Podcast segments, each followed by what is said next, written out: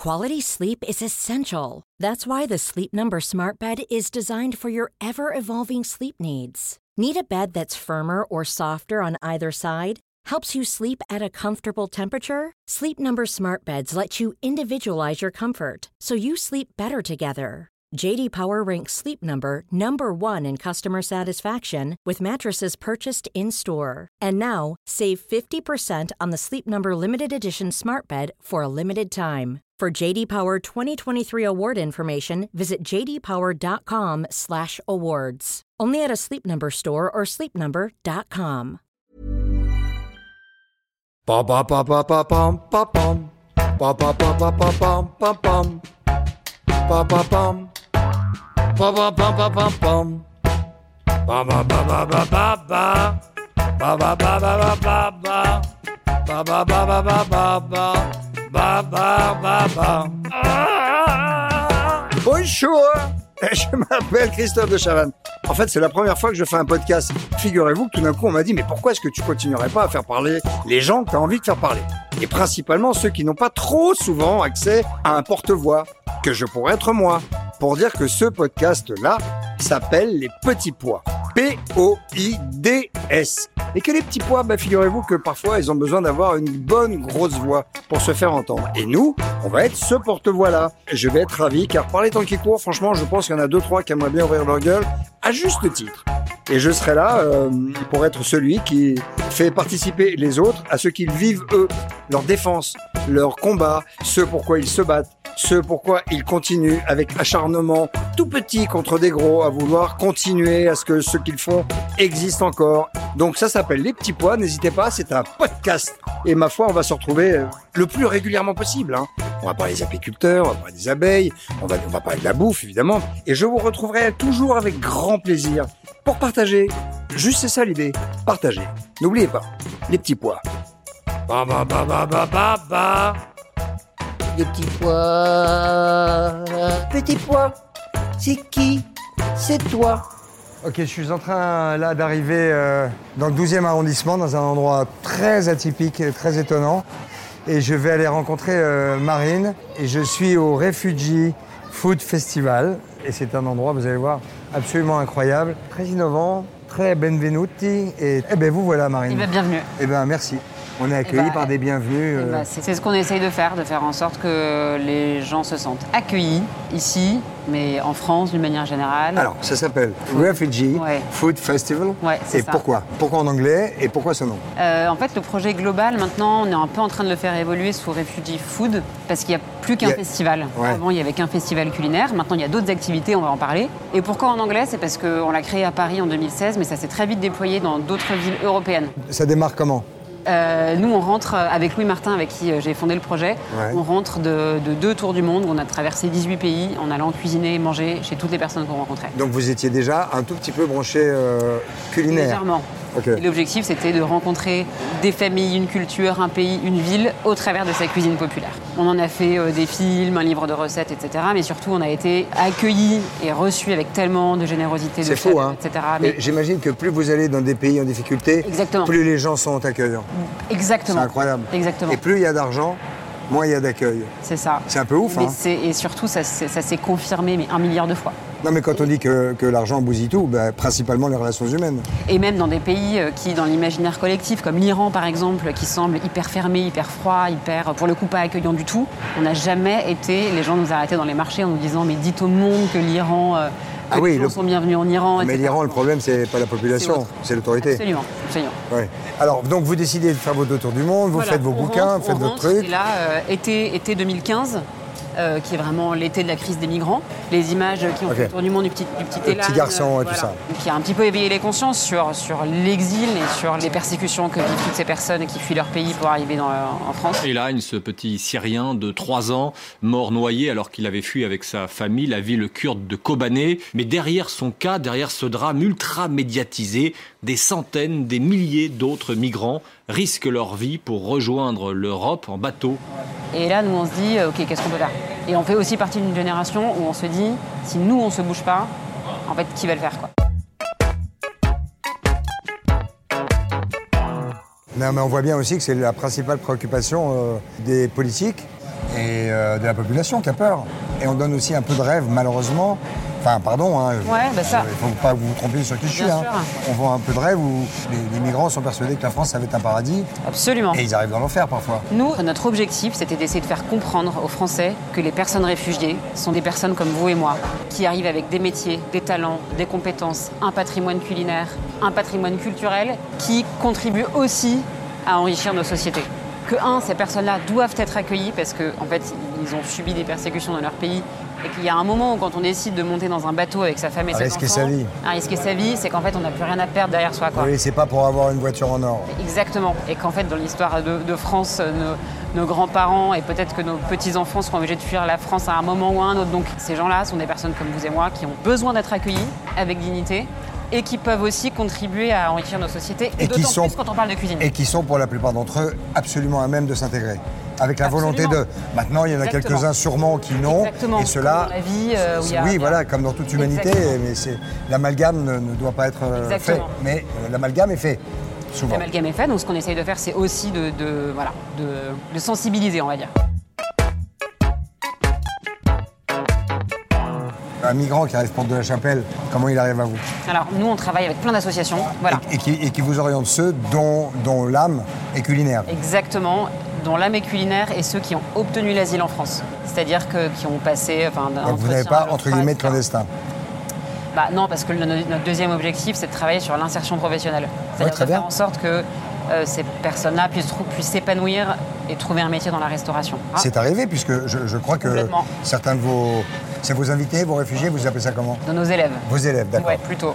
Et donc ils arrivent, vous, vous en formez certains ou... Certains avaient euh, deux restos à Damas, certains avaient Ah oui, euh, un boui-boui euh, en Éthiopie, certains n'ont jamais bossé dans une cuisine pro, mais ont toujours cuisiné pour 100 personnes chez eux. Et tout d'un coup, donc il y a une formation qui se passe où? Et après, on va aller voir le chef parce qu'il doit, doit exactement, partir. exactement. Ah. Voilà. Arunasso. Bonjour, bienvenue. Mais enchanté. D'où venez-vous d'abord? Alors, moi, je viens de, de la Mauritanie. C'est un pays euh, qui est frontalier, euh, le Mali, le Sénégal. Et moi, j'ai vécu pas mal au Mali pour faire mes études. Après, je suis parti au Sénégal. Euh, à partir de certain âge, j'ai tout quitté pour faire ce que les gens ont envie de faire, voyager et faire quelque chose. Parce que je suis d'une tribu des nomades. Une tribu de nomades. Donc, on voyage partout dans le monde. Actuellement, je suis là à la résidence du Refugee Food. La première fois que vous êtes arrivé en France, vous êtes arrivé directement vers Marine ou vous êtes allé dans une autre association qui vous a envoyé vers Marine? Là, je suis arrivé plutôt par hasard. Du coup, euh, je, suis, euh, je suis resté. C'est là que j'ai pris des avocats si je pouvais faire ma demande d'asile ici. D'accord. Après, euh, il y a mes parents qui m'ont pris en, en logement pour moi, pour que je reste ici euh, tranquillement, Donc, des ils vous- avocats. ils vous ont aidé financièrement, vos parents? Ouais, trop même. D'accord. Donc ça, vous que- avez eu de la chance parce que ça, c'est pas pour tout le monde. Bah, euh, je sais qu'il y a des personnes aussi euh, comme moi qui ont bénéficié de ce privilège-là d'être aidés par ses parents. D'accord, donc vous avez un logement ici, maintenant vous êtes chef, hein Ouais. et on m'a dit en plus euh, de très bonne réputation, Merci. mais je vous en prie.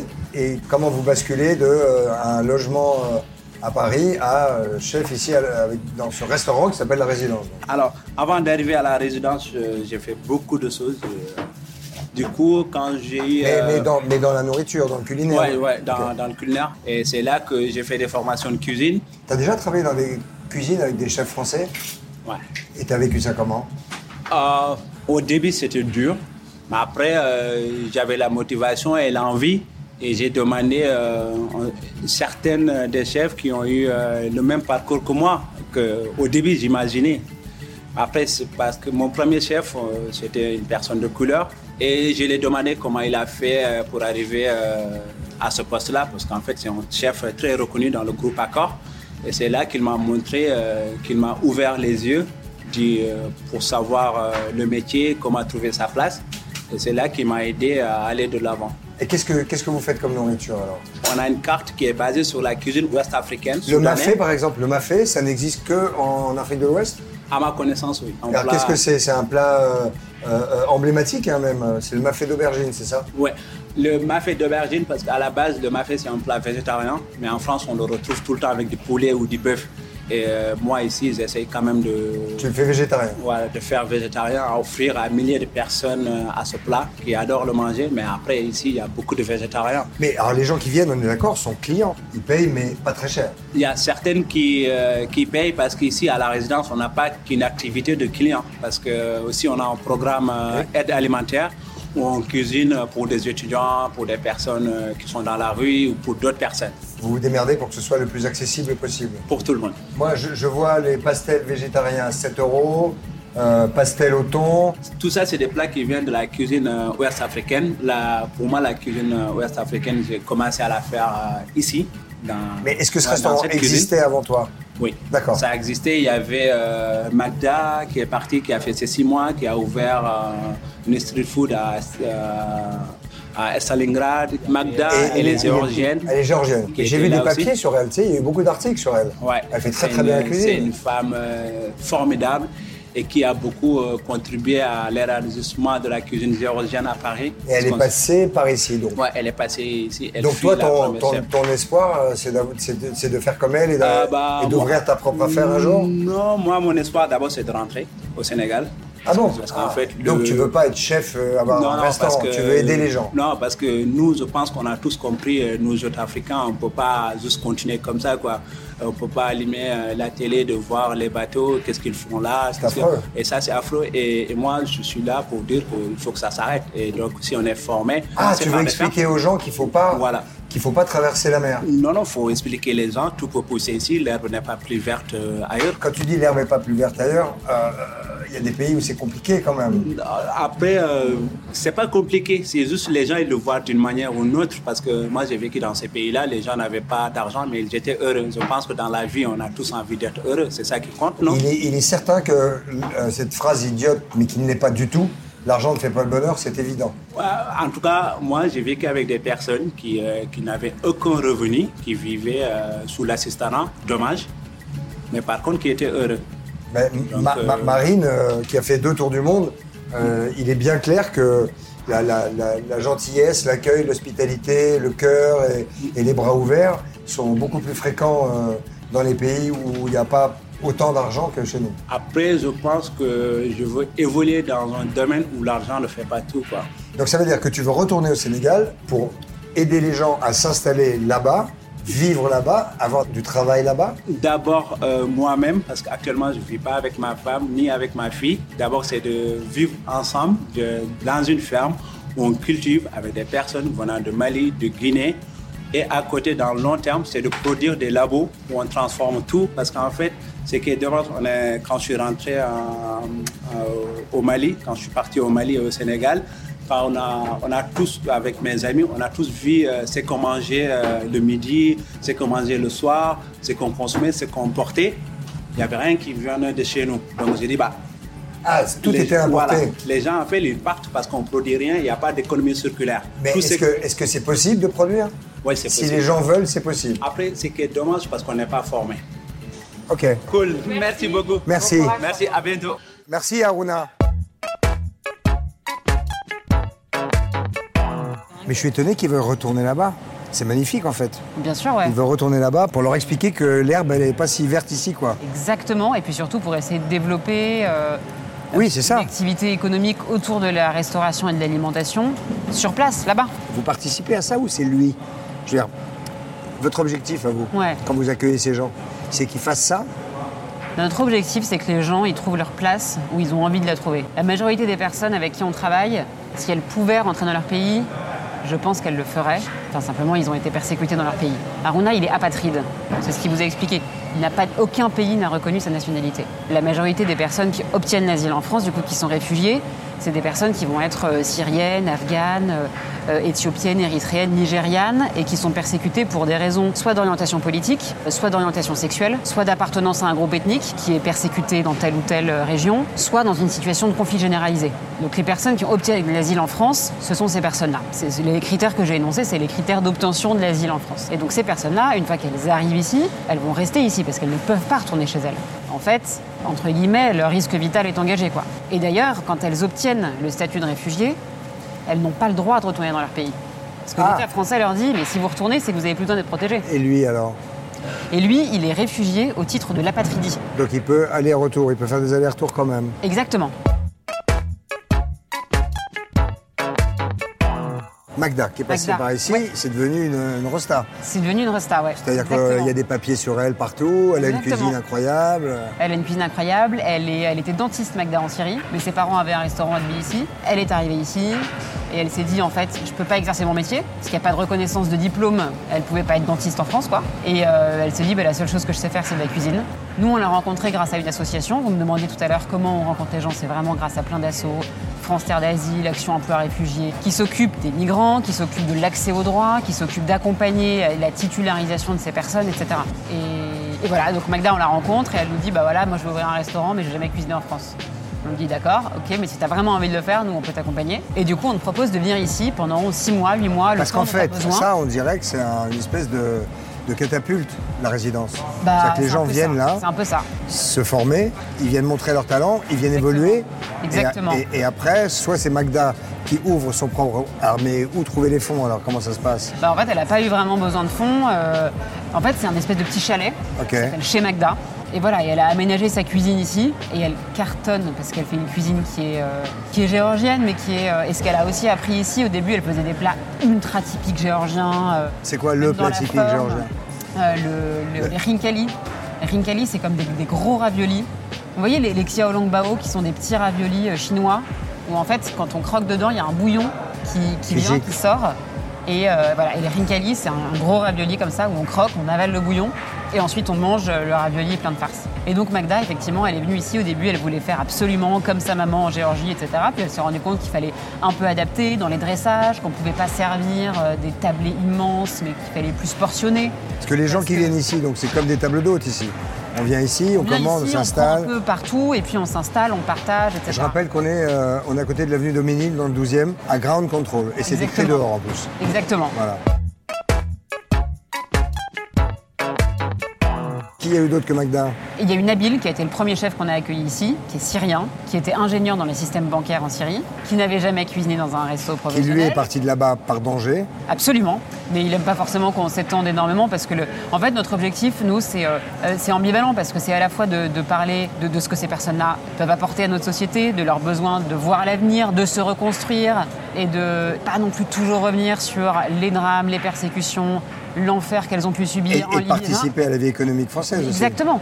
Et en même temps, on est obligé parfois de raconter bah, voilà, ce qu'ils ont vécu, ce qu'ils ont traversé, pourquoi ils ont besoin d'être protégés. Donc euh, voilà, on essaye toujours de trouver le, le bon équilibre. Et moi, je m'occupe plus de la partie sensibilisation, formation, parce qu'on a plusieurs programmes de formation où on forme des personnes réfugiées au métier de commis de cuisine, avec des cours de français, un suivi social, des cours sur l'alimentation durable, sur le droit du travail. D'ici à fin 2022, on aura formé euh, 280 personnes à peu près. Qui sont donc totalement assimilés, totalement intégrés et qui peuvent participer à la vie sociale, économique du pays de Exactement. manière, euh, de manière euh, euh, très positive. Ou, en tout cas qui sont, euh, qui sont vraiment, nous on, on pense que c'est vraiment, enfin que l'accès au travail, c'est l'une des premières clés de l'intégration globale. Et si je vous demandais aujourd'hui votre besoin, ce serait quoi? Euh, Bon, l'argent sûrement un peu. ouais, euh, évidemment, parce que, parce que comme toutes les assos qui essayent de, de changer un peu les choses. Donc c'est l'asso hein, qui s'appelle euh, Refugee Food. Refugee Ouais. Food. En fait, on a aussi créé bah, ce restaurant et le service traiteur. Ah, Euh, chez Emmaüs. Exactement. En fait, tous les bénéfices qui sont générés par ces activités, elles sont reversées à notre asso. Donc c'est aussi un levier d'autofinancement pour nous. Sur nos programmes d'aide alimentaire, ça on l'a pas forcément évoqué, mais euh, depuis le premier confinement, on a fait, euh, en tout, on a produit 70 000 repas. Est-ce que vous travaillez par exemple avec Linky? Beaucoup. J'étais avec eux hier. Mais oui, bah voilà. Voilà. Et bah, évidemment. Donc vous avez fait combien de repas pendant un an? Quasiment 70 000 Offerts. Donc vous avez besoin quand même un peu d'argent forcément. Pour continuer le programme d'aide alimentaire, on n'y arrivera pas Comment on peut faire pour faire un don chez vous Si quelqu'un veut faire un don, même 5, Ouais. 10 euros. Le plus simple, c'est de passer par l'application Lydia, L-Y-D-I-A, et d'envoyer le montant de son don au 81 81 81. Donc, soit on a l'application Lydia, soit on va chercher Refugee avec deux E, Bon. food.org. .org. Très bien. Et c'est vrai que pour répondre à votre question de quoi on a besoin, je pense qu'on a, on a besoin peut-être que les pouvoirs publics prennent aussi euh, encore plus conscience du boulot que font les associations sur le Mais terrain. écoutez, moi je vais vous dire, j'ai pas compris hier, moi, je n'ai pas compris que Linky soit obligé de faire autant pour autant d'étudiants qui font la queue sous la flotte pour avoir un colis de nourriture. Aucune organisation, entre guillemets, de l'État n'existe Exactement. pour ces jeunes qui n'ont pas de thunes. Et il y avait justement ici, bah là, euh, les, les étudiants rentraient par, par l'entrée par laquelle vous êtes arrivés, ils récupéraient les colis alimentaires, les plats qu'Aruna et son équipe et la communauté écotable, qui est une asso formidable qui œuvre en gros pour une alimentation plus durable. Et en fait, ils passaient dans l'avion là, et ici il y avait euh, les psys du cœur. Oui, c'est ça, mais j'en ai rencontré hier. Voilà. Et vous pensiez que vous auriez un- une implication aussi importante quand vous avez commencé? Absolument pas. Vous voyez ce que je veux Absolument dire pas. Mais c'est aussi venu, bah, le programme d'aide alimentaire, je dois quand même dire que c'est vraiment Aruna qui l'a aussi lancé. quoi. C'est lui qui nous a appelés en disant euh, Moi j'ai plus de boulot, euh, il y a plein de bouffe dans les chambres froides des restos, euh, ici il y a une cuisine, on y va quoi. Et les Et- formations, pareil, on s'est rendu compte qu'en fait il y avait des personnes qui avaient besoin d'être formées. Donc ça fait combien de temps que ça? C'est assez récent. Ça fait 4 ans. Oui, c'est ça. Ouais. Et là, votre, vos quatre prochaines années, vous les voyez comment pour finir? Euh, on a besoin encore de se, de se structurer, d'être euh, davantage dans, euh, dans l'équipe. Notre objectif, c'est de pouvoir développer les autres activités, l'aide alimentaire, les formations, etc., en dehors de Paris. Mais ça, par exemple, si quelqu'un nous écoute et dit qu'est-ce que je pourrais faire?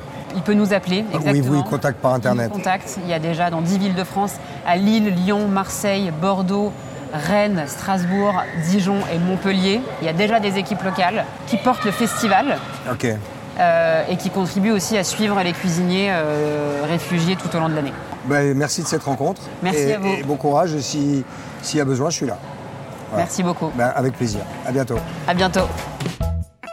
Alors je quitte Ground Control où j'ai fait la rencontre de, ce, cet Aruna euh, si étonnant, si sympathique et délicieux chef, où nous avons parlé avec, euh, Marine. Cette association s'appelle Refugee, R-E-F-U-G-2-E, E, Food.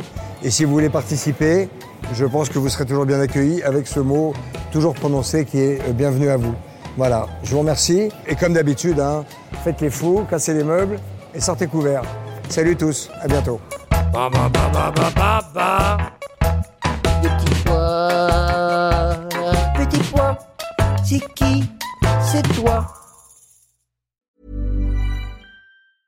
Planning for your next trip? Elevate your travel style with Quince. Quince has all the jet setting essentials you'll want for your next getaway, like European linen, premium luggage options, buttery soft Italian leather bags, and so much more. And is all priced at 50 to 80% less than similar brands. Plus, Quince only works with factories that use safe and ethical manufacturing practices. Pack your bags with high-quality essentials you'll be wearing for vacations to come with Quince. Go to quince.com slash pack for free shipping and 365-day returns.